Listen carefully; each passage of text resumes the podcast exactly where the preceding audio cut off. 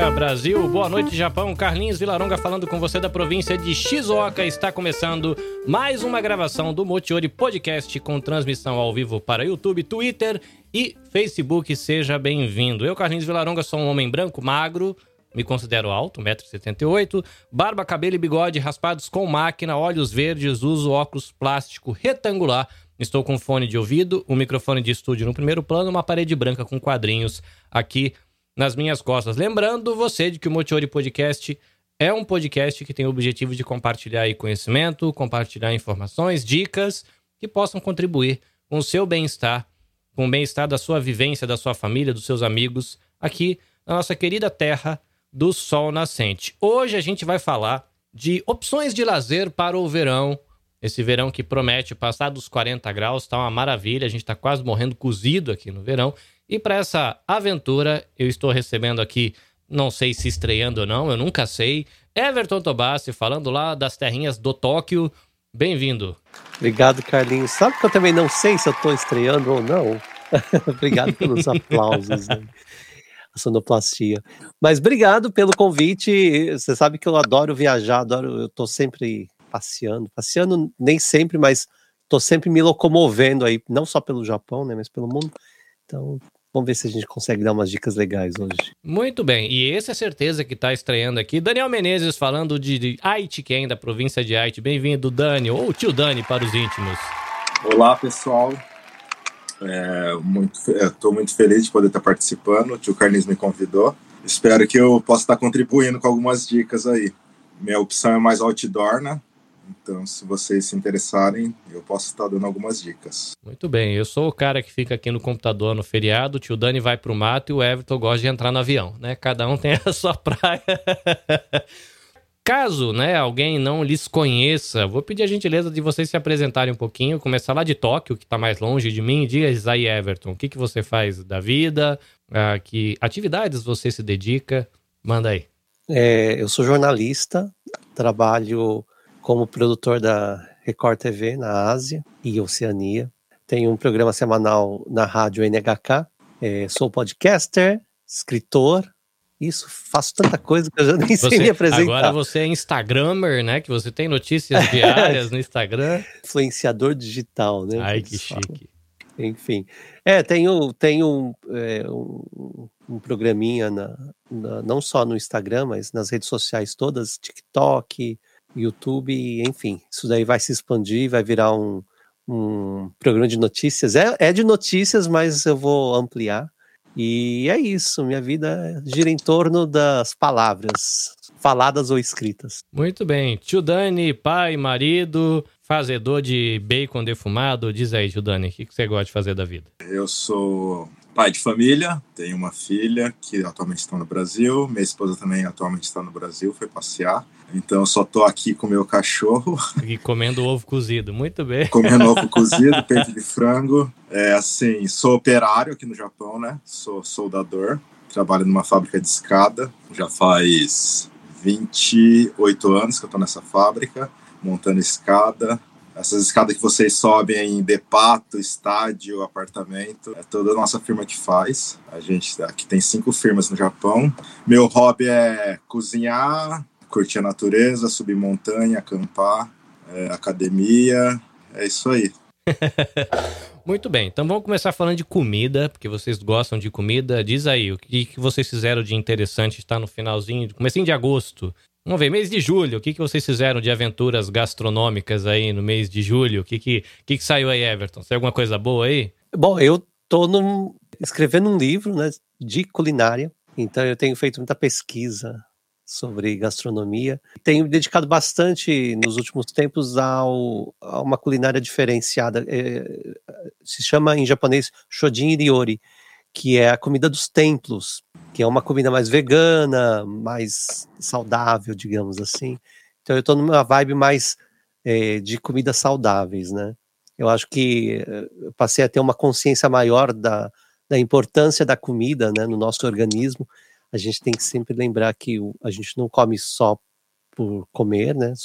A comida é um, é um remédio diário para o nosso organismo e a gente às vezes não se dá conta da, da importância da alimentação no dia a dia. A gente come qualquer porcaria E é aquilo que a gente está ingerindo o, o, o, remédio, né? Eu então, não, sei você... porquê, quando você falou a gente come qualquer porcaria, veio na minha memória aqui, veio a imagem do Henning e de um Big Mac. Tem gente que tem o corpo, né? 70% do corpo é propriedade de uma empresa multinacional de fast food. Olha, já falando, falando do nosso amigo Henning aí.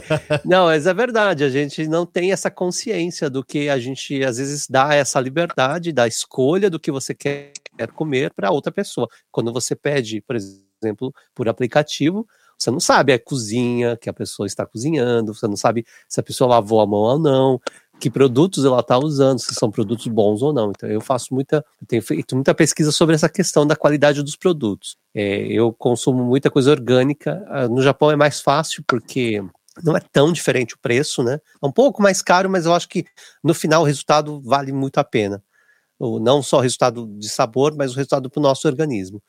Então a minha vibe nos últimos tempos, não só no mês de julho, mas tem sido uma coisa, uma comida mais saudável, digamos assim.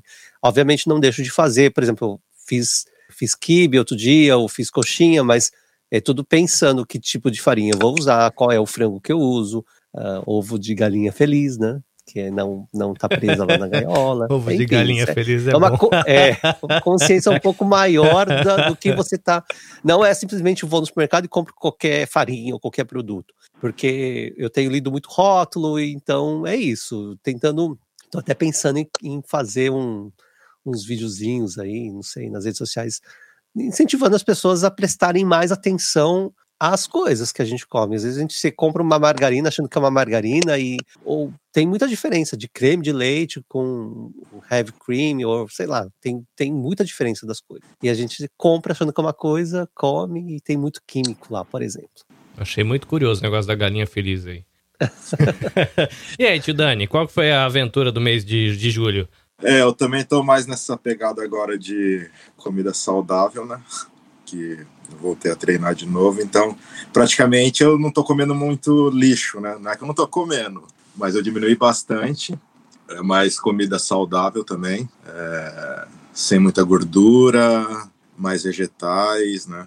Então, assim, eu mudei bastante minha alimentação, já com isso eu já consegui abaixar 6 quilos, né? Então, assim, o resultado está sendo bem legal eu, eu fui muito magricela durante muitos anos, né? Porque eu tive, há uns 10 anos atrás, eu tive uma esofagite. Foram muitos meses que eu não conseguia comer direito. Aí aquele negócio, você perde o hábito de comer, é até o remédio fazer é, efeito e eu começar a ganhar peso de novo. Foram anos, anos, anos e anos até eu chegar perto do peso que eu tinha. Só que agora que eu tô chegando perto do peso que eu tenho, eu acho que só tô na barriga, que eu tô começando a ficar com a pancetinha aqui, uns pneuzinhos, tá acumulando no lugar errado. Era pra ser distribuído, mas não tá ficando legal esse negócio. É a idade. É, não tem jeito. Não tem jeito.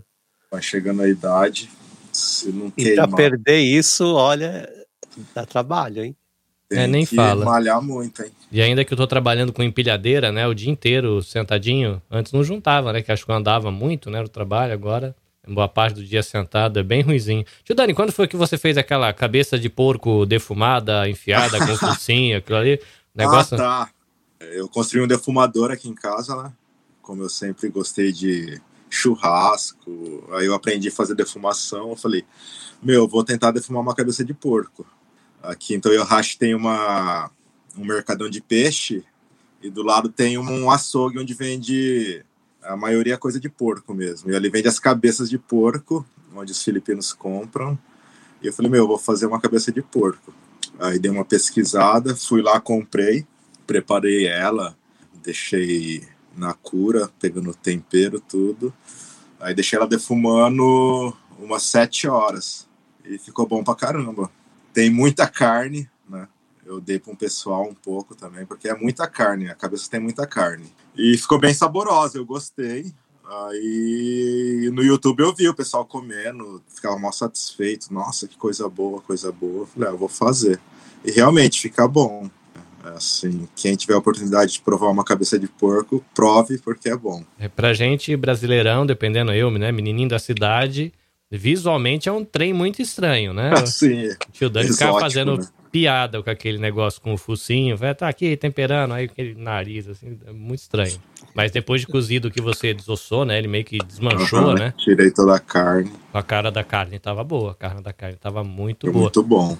Eu tava em Okinawa agora, até agora há pouco, até semana passada, e Okinawa come muito porco, né? Então, Aham. e lá é fácil de encontrar essas partes, a cabeça do porco também. Porque não são coisas fáceis de você encontrar no supermercado Sim, normal, sim. né?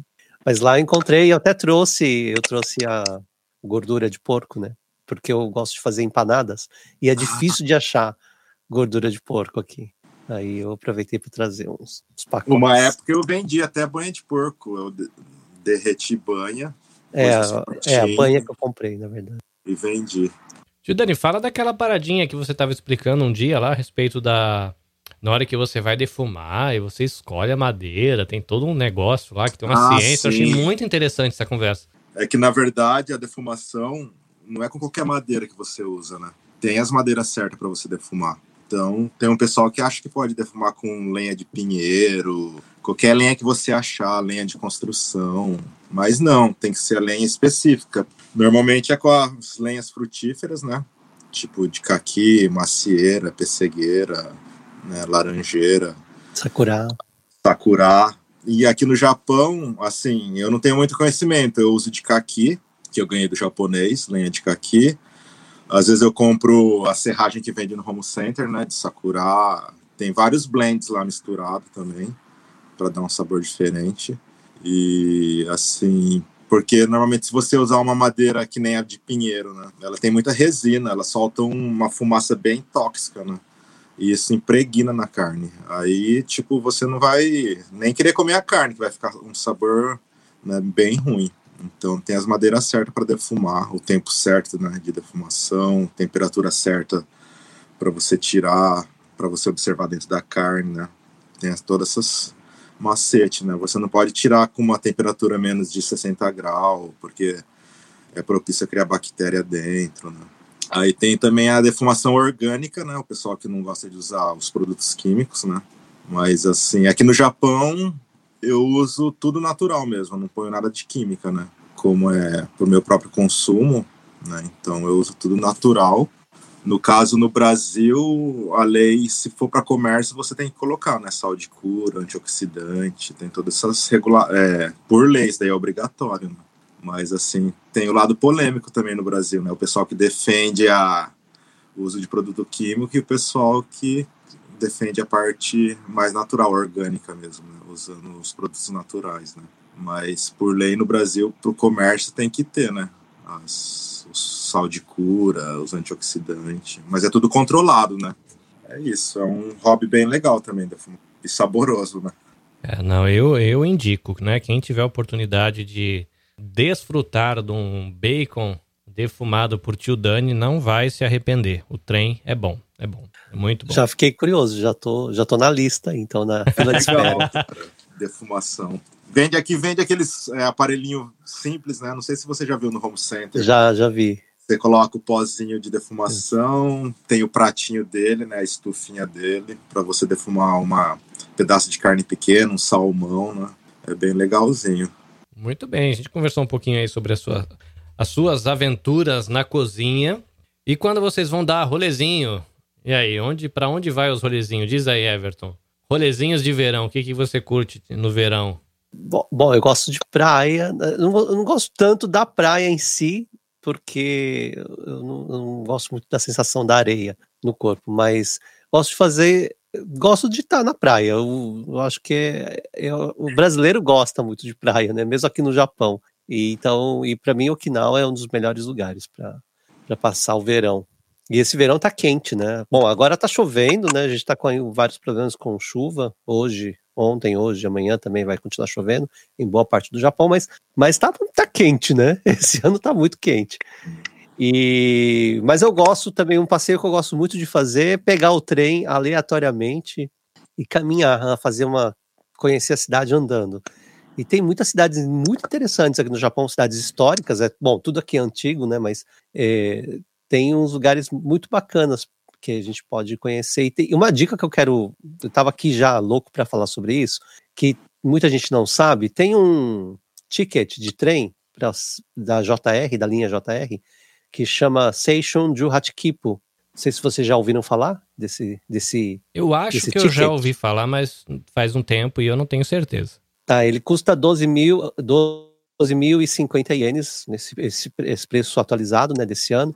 E você pode comprar na primavera, no verão ou no inverno. Então a gente está no verão, dá para comprar agora. E ele pode ser usado até, uh, até setembro, acho que até o dia 10 de setembro, não tenho certeza agora. E o que, como que é esse ticket? Ele tem, você pode usar, é, ele tem cinco entradas. Então você, por exemplo, você está em Haiti, né? Você pode rodar o Japão inteiro com esse ticket, não pode pegar Shinkansen e nem o Super Expresso, os, trem, os trens mais rápidos, né? Mas, por exemplo, você consegue ir de ponta a ponta praticamente do Japão com esse ticket. Só vai valer a Mas pena se você entrar e sair? pode entrar e sair durante um dia, porque quando você entra, ele carimba o número 1 e aí ele vale por aquele 24 horas. Então, em 24 horas você pode entrar e sair onde você quiser. Só que você tem que fazer as contas porque é 12.050, ou seja, dá 2.410 por dia. Então só vai valer a pena se os trajetos todos você somar der mais de 2.400 ienes num dia.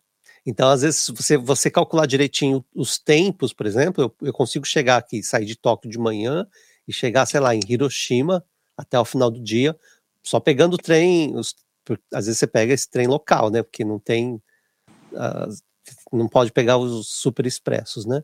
Mas dá pra, eu acho que eu, eu acho que eu consigo chegar em Osaka, pelo menos eu, eu chego daqui de Tóquio em um dia, pegando trem, esses trens locais. E aí super vale a pena, né? É muito mangá e muito podcast no caminho, né? Pra...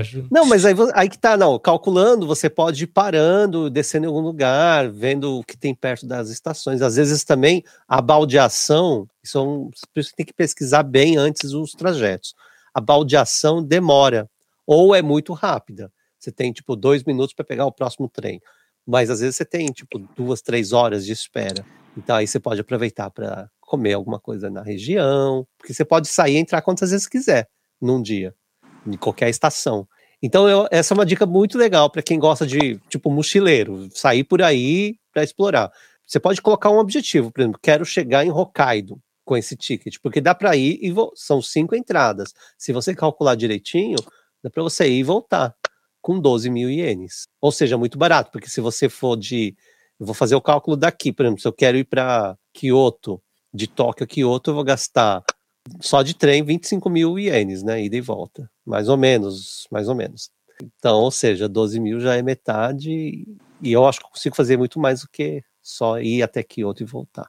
Então, assim, para o povo que gosta de mochilar por aí, é uma boa dica. E agora a gente está no verão, então tem o ticket de verão. Então é Juhat, Seishun Juhat Kipo. Eh, seria o Seishun de jovem, né? O Juhat, o de 18, alusão ao 18 anos. Então, assim, seria. Mas qualquer um pode comprar, não é só jovem, não. Isso é um ticket da, da linha JR também, né? Ou não vale para outras linhas. Então, calcule bem, mas essa é uma dica bem legal.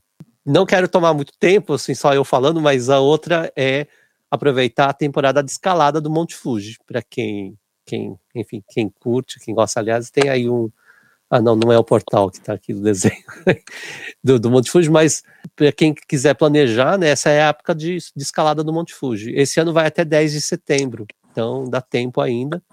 É, mas eu falo, planeje. Eu fui a primeira vez sem planejar, quase desisti no meio, porque não é fácil. Não é fácil, gente. Não é sobe, desce e pronto. Demora. Eu, eu gastei 10 horas para subir. E depois que eu cheguei lá, lindo, maravilhoso, consegui ver o nascer do sol, é realmente é uma vista maravilhosa, mas aí você tem que descer, né? Então você tem mais a descida, que é a pior parte, eu acho. Mas, pelo, eu fiz em quatro horas a descida, mas é, é muito cansativo. Então planeje bem o que você vai levar, enfim. Na subida você não dorme, né? Dá para dormir, se você sair cedo. Então, se você tem gente que. Porque tem umas. Tem uma. São, são várias trilhas, né? São três trilhas. Numa das trilhas, a mais popular, que você com certeza vai pegar trânsito de gente, tem umas paradas, né? Você começa na quinta parada, que você chega de ônibus, de carro, enfim, e dali, da quinta até a, a nona parada, que é antes da, do, do topo, tem casinhas, tem lo, locais para você que você pode dormir, você tem que fazer reserva antes, né? Tem lugares para comer, tem, tem máquina de venda automática, mas os preços vão subindo conforme você for subindo também. Chega lá em cima é, é tudo muito caro. mas bom, mas aí você acaba comprando, porque você quer tomar uma bebida quente e é muito frio lá em cima. Então você paga o preço que, que eles estão pedindo.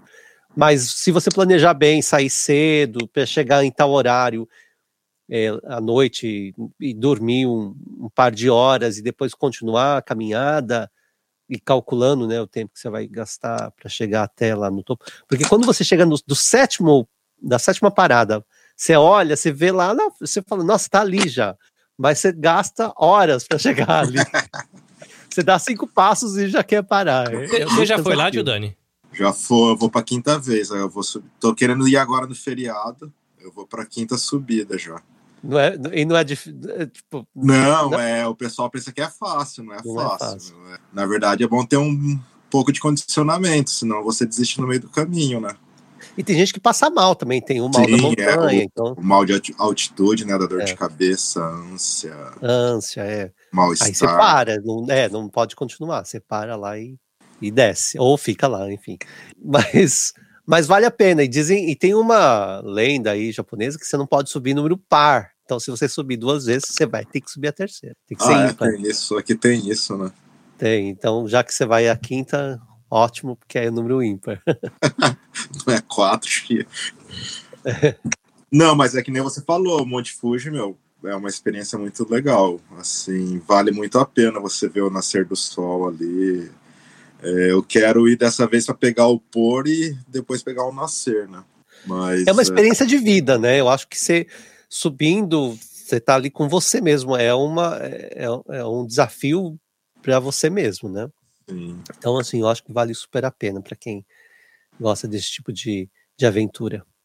É, você contemplar tudo aquilo ali, meu, nossa, é muito lindo, é muito E eu dei, quando eu subi as duas vezes, eu é, era à noite, e depois quando você desce que você percebe quão íngreme é, é, íngreme, aliás, é a subida, né? Então, só que você não vê, porque tá de noite, é um breu, uhum. mas eu, eu tenho, não gosto muito de alturas, então eu fico imaginando que eu não, não conseguiria subir durante o dia. Durante o dia.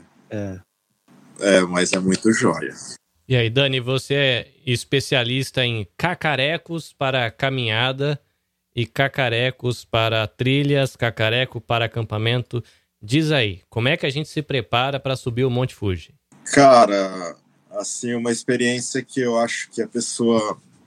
Muitas pessoas sobem como turista mesmo, como ah, uma pessoa normal que quer conhecer o Monte Fuji e acaba usando coisas que, na verdade, não são tão úteis, né? Tipo, assim, uma coisa que eu recomendo, uma bota para trekking, né? porque o pessoal normalmente sobe de tênis, o tênis pode rasgar, o solado dele é diferente de uma bota de trekking, você vai escorregar pra caramba, vai poder... E, e a descida, né? Tem é, muita pedrinha entre as pedras no, no, no, no sapato, no, no tênis, sapato, né? É. é, não usar roupa de algodão, porque, meu, você transpira pra caramba e a roupa de algodão não seca fácil, né? O ideal é você usar esses roupa de material sintético, que é secagem rápida, né? Levar um agasalho bom, né? Porque lá em cima é frio pra caramba. Quando você tá subindo é uma temperatura de boa, mas chegando na, lá nas altitudes, meu, a temperatura muda e você vai passar um frio do caramba ali. É, que mais? A água, se você não quiser ficar comprando lá, né? Quanto que tá agora uma garrafinha de água lá? Agora eu não sei, mas era quando eu fui eram uns 200, nem lembro, mas era bem caro. Seis, chega a 600 ienes, se eu não me engano, é, lá em é, cima. Que nem o Everton falou, você vai subindo, meu, as coisas vão é. subindo também, né? Eu lembro quando eu fui, eu queria comer um lame, quando eu vi o preço, falei, ah, não vou comer não. Eu, eu, aquele lame eu, bem simples, é, né? é simples. Eu tomei a sopa, porque eu, eu não aguentei, tomei uma sopa lá, porque era muito frio. E eu tava com muita fome. Aí é bom levar, tipo, se você não quer carregar muito peso, você leva barra de cereais. Agora, se você tiver com pique de levar um fogareiro, um pouco mais de água para preparar sua comida, você pode levar também, né? Onigiri Porque é bom. Onigiri. E o legal é que quando você sobe com as embalagens, o negócio incha, né? Por causa do ar rarefeito, altitude ali em cima. Você vai pegar o saquinho de batata, tá gigante, sabe? Você fala, nossa, o negócio. Só que é só ar, né? Eu acho também importante levar capa de chuva, caso você pegue, pegue uma chuva ali. lanterna de cabeça, né? Acho que para atividade de trilha, montanha tem que ser cabe é, lanterna de cabeça para você ficar com as mãos livres, né? Acho muito importante. Um bastão de, de trekking, né, para subir, para ajudar. O pessoal usa bastante na descida, né? Que você força o joelho pra caramba na é. descida. É. Se você não tiver o bastão, você pode comprar lá, que eles, eles vendem uns bastões de, de madeira que você madeira. pode ir carimbando conforme você vai subindo. É legal também isso é. daí. Eu tenho e... até hoje, é um trambolho depois, porque você não sabe o que você faz com isso, né? Mas é legal, né? Você fica com o negócio carimbado. O que mais? Um boné, protetor solar. Eu acho que essas coisas são importantes. E o que não fazer? O que não fazer? Deixar lixo no local, trazer de volta. Não sair da trilha. Não sair da trilha que você pode se perder ou pode cair, machucar. Cair, tem muita gente que morre, todo ano tem mortes lá. A primeira vez que eu subi, quando a gente já estava chegando lá em cima, já no nono, o pessoal descendo, gritando né, se tinha algum médico para poder estar tá ajudando. Com um cara caiu, meu, a galera tava fazendo uh, massagem cardíaca no cara, só que o cara acabou falecendo, né? Era um senhor, ele caiu, aí o pessoal tem um caminhãozinho lá em cima de esteira, aí colocaram esse senhor no caminhãozinho, já cobriram ele e desceram, né? Então, é, tem que tomar cuidado. Tem que tomar é, cuidado. A a primeira vez que eu subi, essa é outra dica. A primeira vez que eu subi, na descida, porque você. É, então, como eu falei, tem três trilhas, né? Tem uma que é do outro lado, e tem a de Gotemba e a de Yamanashi, que todo mundo sobe a de Yamanashi. Tem a de Yoshida também, né? Yoshi, é, Fuji Yoshida, na verdade, desculpa. Essa, é, que é Yamanashi, né? Fuji Yoshida.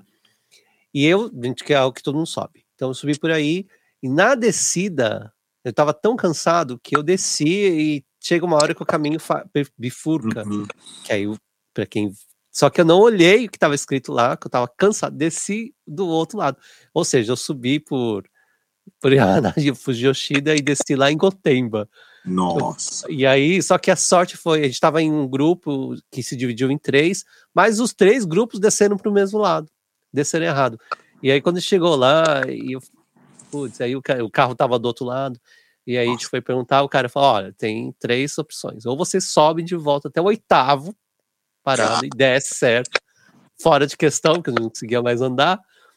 Ou vocês pegam um táxi, ou vocês pegam um ônibus, vão até a estação de Gotemba, pegam um trem, vai até lá não sei aonde, depois pegam um ônibus e vai até.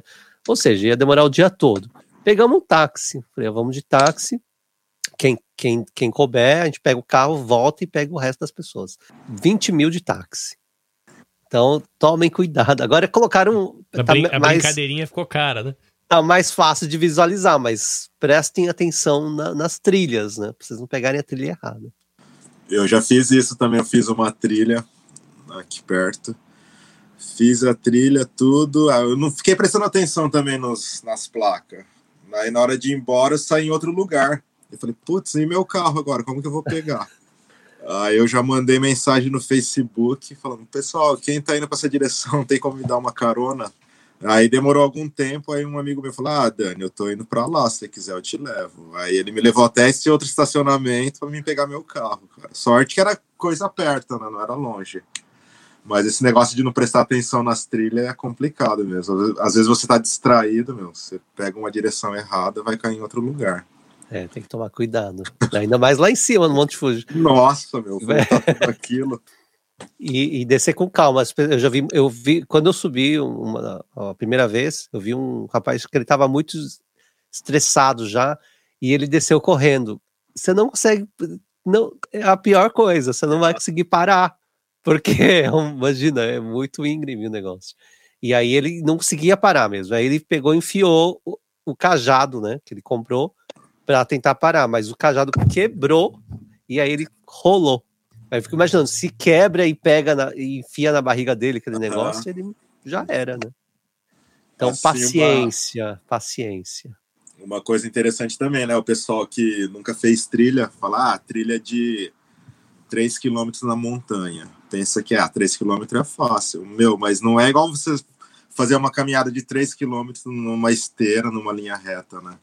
A montanha é assim, cara. Então, esses três quilômetros de montanha, meu, você vai penar para fazer. Vai ter muito esforço físico, é, sobe, desce, segura em corda, né? Então a pessoa tem que ter essa noção. 3 km na montanha não tem nada a ver com 3 km em esteira ou linha reta andando na cidade. Você vai cansar bastante. Ô Dani, diz aí um, uns três lugares legais para quem é da região aqui, Haiti, é, Shizuoka, para fazer trilha que você conhece. Trilha? Aitken, onde tem bastante trilha para fazer na região de Shinshiro, ali, né? Rorai. Ali, se você procurar, você acha bastante trilhas para fazer. Trilhas curtas e trilhas longas, né? É, com dificuldade média para cima, né? É, trilha que você vai dar cãibra. Lá tem trilhas que você tem que subir, usar muita corda para subir, depois tem que usar corda para descer. Né? Os locais já tem as escadas montadas ali também. É, um mês atrás eu fui numa trilha aqui Rorai, que chama Monte Miodin. É, trilha de 3.100 quilômetros. Você demora mais ou menos três horas para subir. Porque é bem.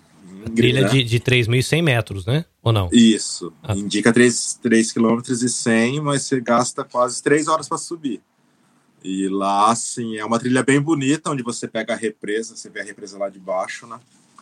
É, mas tem muita corda, corrente, escada para você subir, né? Aí na hora de descer, você tem que fazer todo esse percurso de novo, descer de costas segurando na corda. Então, Uau. mas é um lugar bem bonito. E tem bastante sanguessuga também. Ah, uau! Não imaginava, no Brasil o sanguessuga tem nos brejos, né? Aqui tem na montanha. Aí você pega mesmo. Eu peguei um na perna mesmo usando que... calça e. Na lá, calça, tava debaixo da minha calça. Eu senti uma beliscada quando eu levantei a calça, ele tava pra cima do meu calcanhar dentro da bota. Uau! Aí e para tirar tira com remédio? Ah, não. Na verdade, eles falam para tirar com sal, alguma coisa. Mas como eu não tinha nada, eu tirei na mão mesmo. Bati até ele soltar, né? Imagina uma lesma pregada em você. Credo. É tipo uma lesma, né? E depois que eu aprendi que aqui vende repelente para sanguessuga, ah, sabe? Uau. Então, custa 1.320, vende na, na loja da Montebel. Aí tem sanguessuga, é, você encontra alguns macacos na trilha também. É, eu fiz uma trilha perto, da, perto de casa aqui também. Encontrei com dois macacos correndo do meu lado, assim. Falei, caramba, será que esses bichos vão querer vir para cima de mim aqui? você tá sozinho, né? Aí já usei, comecei a apitar, que você anda com apito também, né? Aí os bichos saíram correndo, né? Onde tem trilha. Em Coçai tem trilha também, onde você mora aí, né? Pra quem não conhece, na região de Ramamatos. Tem bastante trilha. Eu sempre também faço, que é perto, né? Coçai. Então é trilha de bate-volta. É, trilha de bate-volta é hiking, né? Que o pessoal fala, hiking. Agora, trekking já é trilha de dois dias, onde você tem que levar mochila, acampar. Hum, mas essas trilhas bate e volta é rapidinho. Assim, um lugar que não é da região que eu gosto bastante de é lá em Nagano, em Kamikote. Não sei se vocês é, conhecem. É, Kamikote já, já foi, é, é lindo lá. Muito legal. Ali, então, ali você tem que fazer trekking, né? Você tem que ir de mochilão e vai embora. Aí você vai montando o acampamento, tem as estações para você montar acampamento, né? Aí você vai montando, dorme, levanta acampamento, continua a caminhada, monta outro acampamento e vai. Então ali é um lugar bem bacana para quem gosta de fazer esse tipo de aventura, né, de mochilão. Aí você tem que levar tudo, né? Fogareiro, barraca, comida, que você não vai achar comida lá para comprar. Então você tem que levar tudo, se programar Lá é um lugar que é bem indicado, bem procurado pelo pessoal, né? E vale muito a pena para quem quer ter uma experiência de diferente. Em um dia a gente andou 27 quilômetros, em um dia. Até Uau. chegar onde a gente queria acampar. Aí chegamos já no finalzinho da tarde. A gente foi em outubro, dia 31 de outubro do ano passado já estava nevando lá, a gente não estava muito preparado para neve. A gente foi com o equipamento que a gente tinha, chegou lá, a gente teve que comprar cravo para pôr nas botas para subir, porque senão você escorrega, né? Passamos um frio do caramba. Você falou de andar 27 quilômetros. Eu ouvi um episódio de podcast um tempo atrás de uma moça que ela andou numa trilha, eu joguei aqui no senhor Google, do Shikoku Henro, que é o caminho de Santiago japonês. São dos 89 templos. É, eu não conheço, né? Nunca fui. É, eu... Mas é, é, é, é, é, uma coisa que me dá vontade de, de fazer, pela experiência histórica, né? Só que essa trilha, ela demora, se você fizer ela toda, dá mais de um mês, né? Você tem que uhum. ter tempo para fazer. Você uhum. pode, tem gente que faz trechos de um templo até outro, por exemplo. É, em Chicoco, na ilha de, na, é, na, em Chicoco, né? Onde tem as quatro províncias ali, para baixo de Osaka é, perto de Hiroshima. Aliás, falando, desculpa, não sei se eu estou intrometendo, mas aproveitando de falar em Shikoku, eu fiz uma trilha de, de bicicleta, na verdade, que chama é, Shimanami Kaido, que é de Ehime até Hiroshima. Você passa por umas pontes, é, são 70 quilômetros, e é, super indico, super vale a pena. É, então ele sai lá da. Eu fiz de Ehime para. Tem gente que faz o contrário, vem de Hiroshima a cidade era ono, Onomichi, de Onomichi para Imabari. Eu fiz o contrário, eu estava com um grupo, né? A gente fez de Imabari, a gente reservou lá uma bicicleta e a gente foi até é, Onomichi, que é do outro lado, Hiroshima. Mas é muito bonito, você passa por seis ilhas, então são pontes.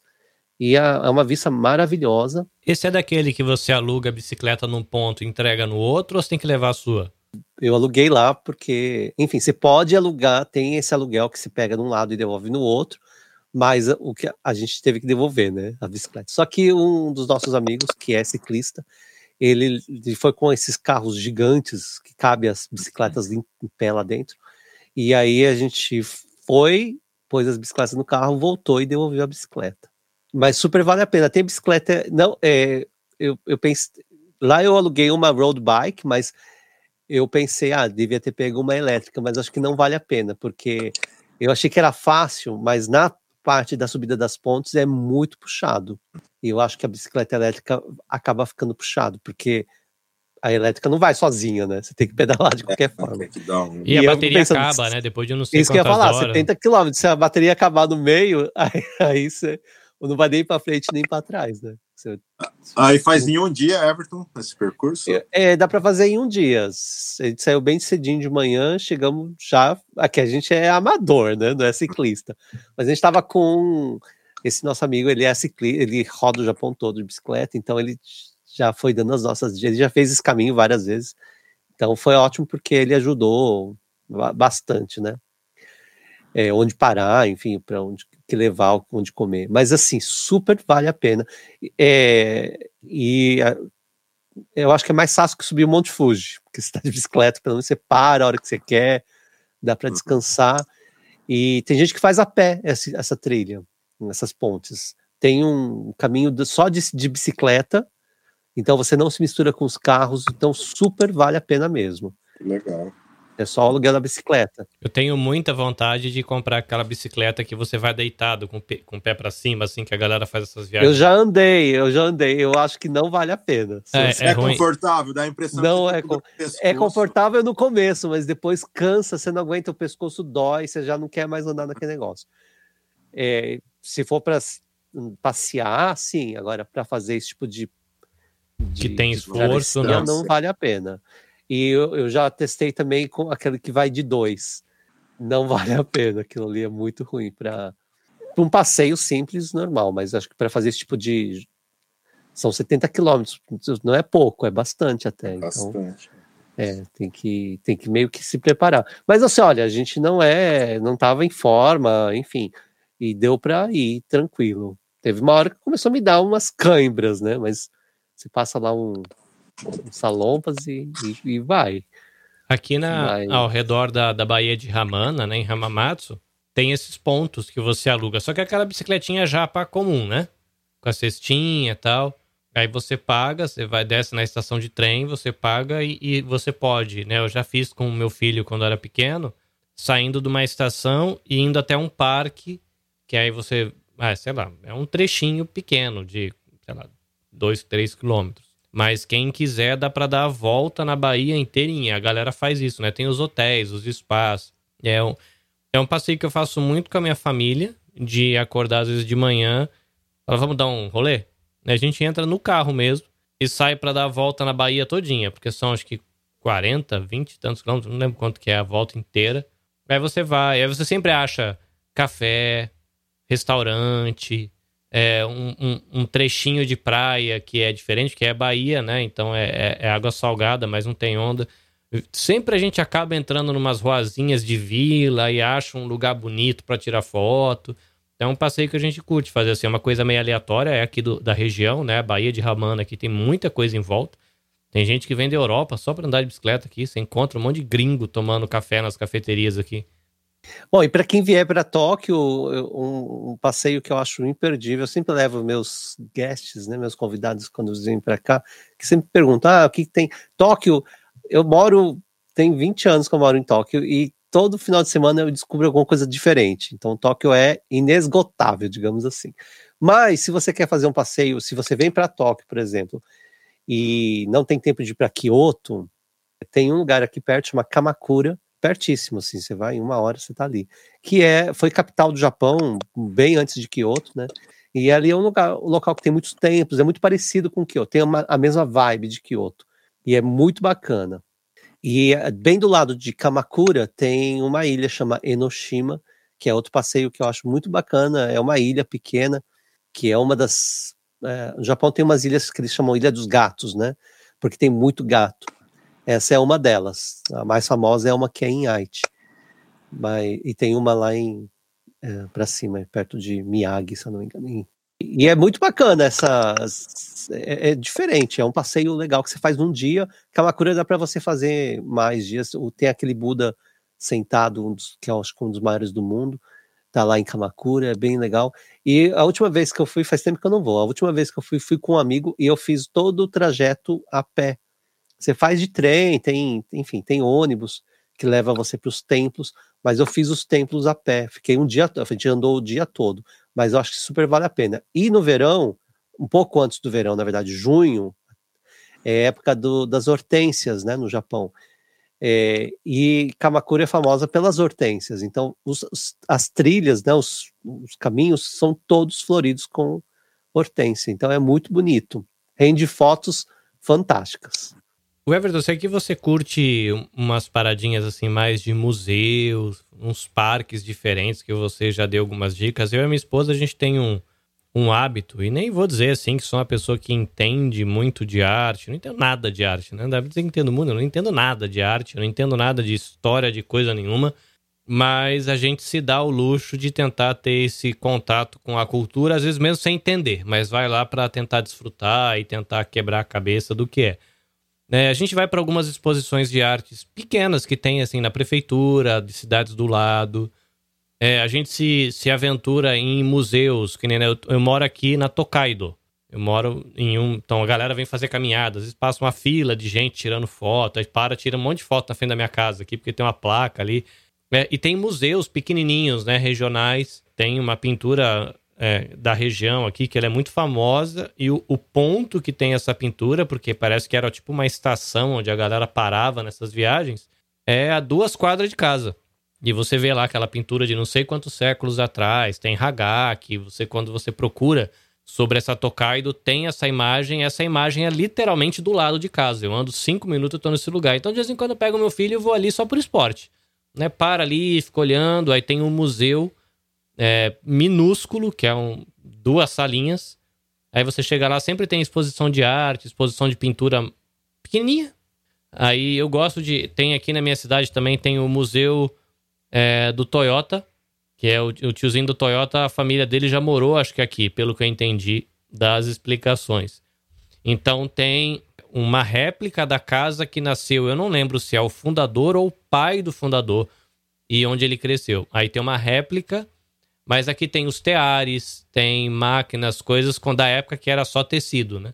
E a gente vai também nos museus que tem ali, não lembro se é em Nagoya ou é Toyota, que tem o museu da Toyota, que tem todos a questão dos teares, dos carros, tem oficina, tem explica. É, uma, é, um, é uns passeios diferentões, assim, né? A galera que é muito. É, brasileiro vai muito pra praia, né? Praia, lago, rio. E eu acho que é um tipo de, de passeio interessante. Pelo menos aqui são os daqui da região. O que, que você indicaria aí de museu ou de parques históricos, umas coisas diferentes assim? Eu, só um, eu acho bacana de falar. Eu, eu gosto de museu, mas é, não é o meu, meu, minha opção número um, não. mas eu acho que o que é legal da arte, a gente não precisa entender de arte, é o que você sente através daquilo que você está vendo. Eu acho que isso que é o bacana. E, e, também tem, depende do museu, você, aprende muito, né? Você tem ali história, enfim. É, eu gosto muito do, do Museu Nacional de Tóquio, que fica em Ueno porque ali tem uma coleção muito bacana, por exemplo, de kimonos antigos. Então, é, você vê aí como era feito o tear desses kimonos, né, com essa seda, enfim, é, para quem curte é legal. Mas eu, eu vou dar a dica de, de um museu que fica em Hakone, na província de Kanagawa.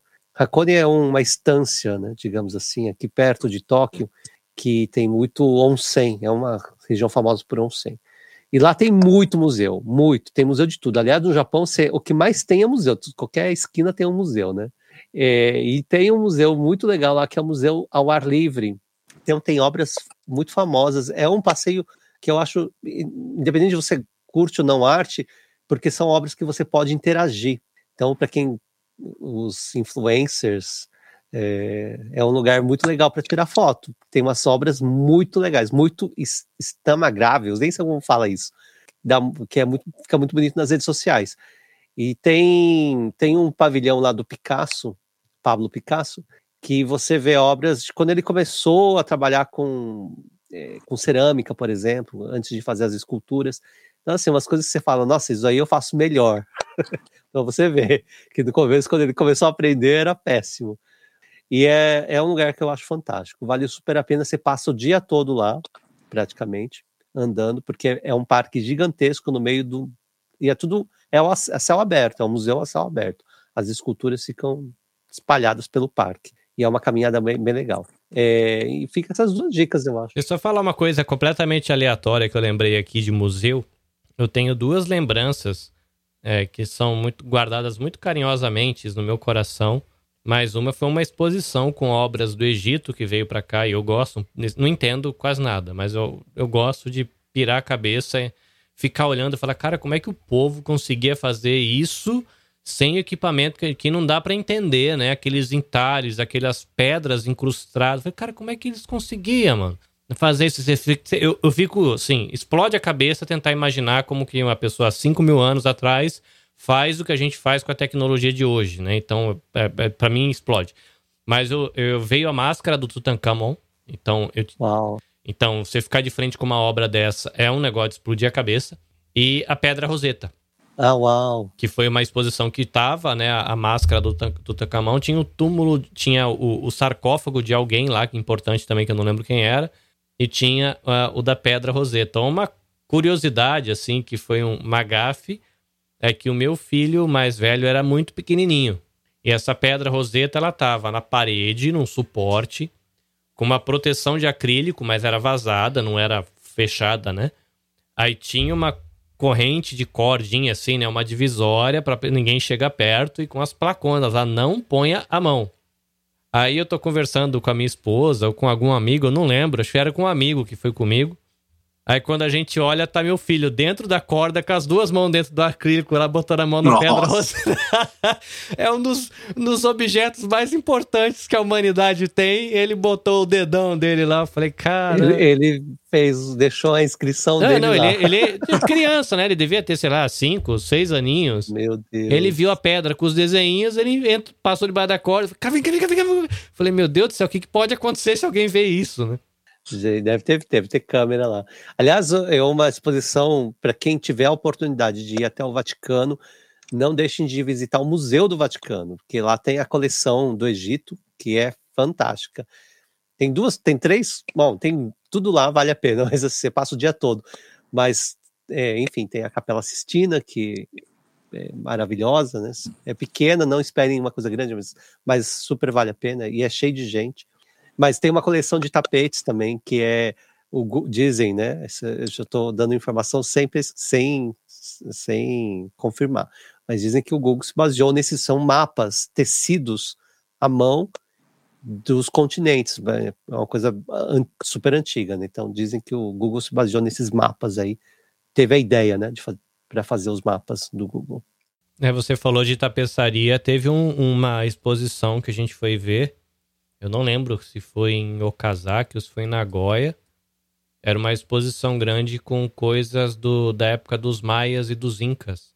E Olha, tinha umas bacana. tapeçarias maravilhosas que você olha e fala: caramba, como é que esse negócio pode ser tão antigo e tão bonito, né? A riqueza dos pode ser. detalhes, né? De, né é, é tudo teatro. Eu, eu, eu, É. se- eu, eu gosto de. Eu sempre defendo você visitar pelo menos um museu. As pessoas às vezes vão lá só para ver um negócio específico, né? Sei lá, em Paris para ver a Mona Lisa. Mas, eu, mas vá, vá, porque eu acho que você aprende muito. Você tem. É uma lição, é a história, né? a nossa história, né? A história da humanidade está ali.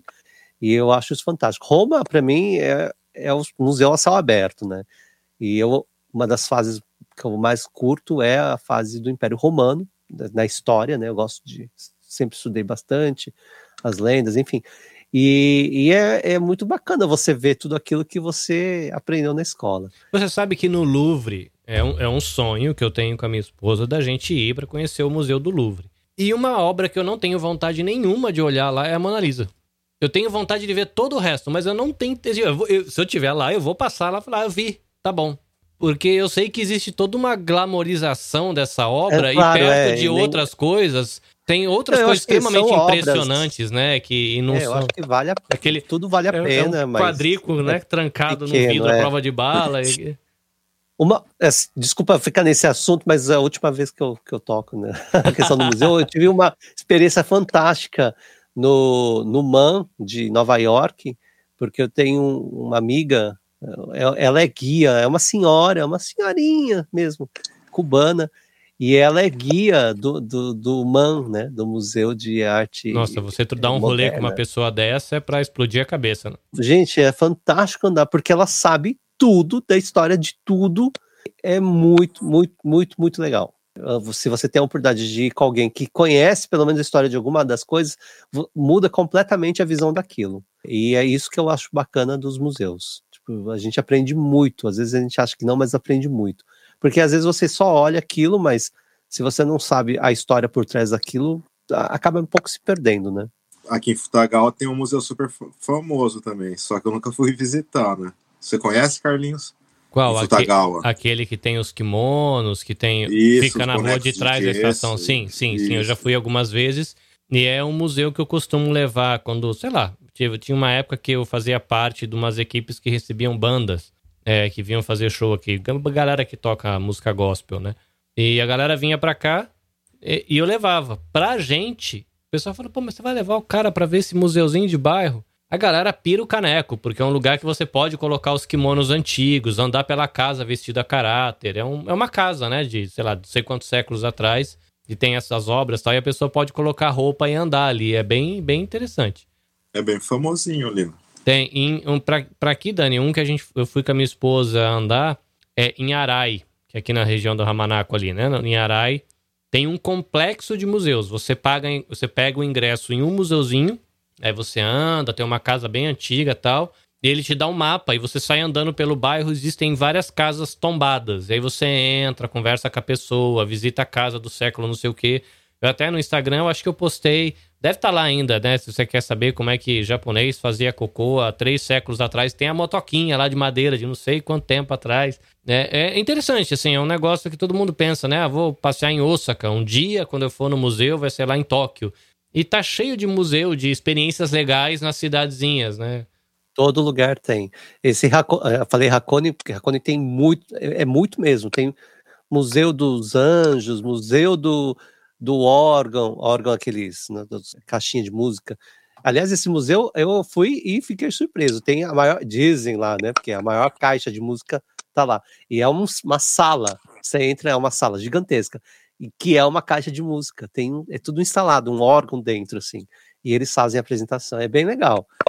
É, tem o Museu do Pequeno Príncipe, tem museu de tudo. Em, em Hamamatsu? Em Hamamatsu. Em Hamamatsu tem o Museu do Instrumento Musical, porque Hamamatsu é considerada a cidade da música, né? Da música. é. E o museu é muito interessante, porque tem instrumentos de vários países da Ásia, né? A gente no Brasil conhece muita coisa da Europa, né? Alguns instrumentos africanos, né? Que você vê em museus. Mas ali no Museu de Hamamatsu tem muita coisa da, da, da Ásia. E são instrumentos, uns negócios gigantescos, assim, que a gente nunca viu no Brasil, nunca teve contato. a experiência vale a pena. É legal com criança, tem apresentações, né? Aqueles guias, e é bem, bem legal. Aliás, já que a gente falou de museu, tá falando de museu, tem dois museus que eu acho que, pra gente, brasileiro que tá aqui no Japão, um dia, se vocês passarem por essas duas cidades, visitem esses dois museus. Um é o Museu da Imigração Japonesa, é, que fica aqui em Yokohama, e eu acho que super vale a pena porque eles têm agora um setor, um pedaço desse museu que eles colocaram os brasileiros no Japão. Então é bem legal. Ele conta a história dos japoneses que foram para fora, né, da imigração japonesa, mas depois a volta dos, dos descendentes. Está bem legal. E é um museu muito, muito bacana mesmo. E um outro que é o de Kobe, né, onde, onde ficavam, né, os imigrantes ficavam, que é o centro de imigração. Você pode visitar. É muito legal, porque ele, o, o prédio foi construído como se fosse um navio, para que as pessoas ficassem lá e se acostumassem com a, passava, ela fazia uma adaptação, né? Tinha aula de português, tudo. E é como se fosse um navio. Você anda pelos corredores, parece um navio mesmo. Janelas são redondas, é bem legal. Vale a pena. Quem for em Kobe, no centro de imigração, e para quem vier passar por Yokohama, no Museu da Imigração Japonesa. Coisa linda! Opções de lazer para o verão, pelos lábios e ideias de Everton Tobassi e Daniel Menezes. Everton, o garoto dos aviões lá da região de Tóquio, e tio Dani, o homem do mato, o homem que tem amizade com os macacos e as sanguessugas aqui da região. Quem quiser conhecer mais o trabalho de vocês, eu sei que o Everton é bem ativo é, nas redes sociais. O tio Dani, como diz a filha dele brincando, o papai está virando blogueirinho, cheio dos vídeos, das dicas e da, das fotos, das trilhas, que é muito legal. Deixa aí né, os arrobas, os contatinhos de vocês para quem quiser acompanhar é, a, a vida de influencer. Ai, que coisa linda de vocês, né? Influenciador, eu vou defender o português, a gente tem palavra aí em português, né? Influenciador digital. Bom, é, bom quem quiser me acompanhar, arroba eto.world, tá aqui, para quem só estiver ouvindo, arroba eto.world. É, tudo, TikTok, Instagram, YouTube, é, nem sei, Facebook. Então me procurem lá. Muito bem, e aí, tio Dani, diz aí, qual sua, o seu arroba? O meu arroba é arroba Menezes7428. Facebook é Daniel Menezes. Muito bem, muitas fotinhas bonitas, fotos de comida boa e fotos de passeio. Everton Tobassi e Daniel Menezes dando ares da graça aqui no Motiori. Se você quiser acompanhar meu trabalho aqui na Nabecast, arroba nabecast.jp no Instagram e em todas as outras mídias, arroba nabecastjp. Também cheguei no TikTok, olha que coisa linda, o tiozão chegou lá. Não. Estou no Twitter, estou no YouTube, estou no Facebook, tudo como Nabecast JP. Se você, meu querido amigo empreendedor brasileiro, quiser apoiar este projeto, acredita no potencial e no conteúdo que a gente distribui aqui no Motiori, entre em contato. Eu, como pequeno empreendedor na área de comunicação, eu estou aqui com espaço carinhosamente aberto para você, pequeno empreendedor, investir em nosso projeto de maneira muito cabível dentro de um orçamento de um pequeno empreendedor. Então fique tranquilo, você pode apoiar o nosso projeto e contribuir aí com o bem-estar da comunidade brasileira no Japão. Quero deixar aqui os abraços para a galera do coletivo Podosfera Nipo Brasileira e o convite para você conhecer a galera Visita lá, podnipobr no Instagram. E você também pode seguir a hashtag podnipobr. Sempre que alguém postar alguma coisa, você acaba sendo informado. Belezinha? Se você precisar de um editor de podcast, entre em contato na bcastjp.gmail.com e a gente faz aquele orçamentinho maneiro e você entra aí pro time dos produtores de podcast da Podosfera brasileira no Japão. Meninos, foi muito bom ter vocês por aqui. A gente está ficando aqui. Motiori chega ao fim. Até a próxima. Sayonara!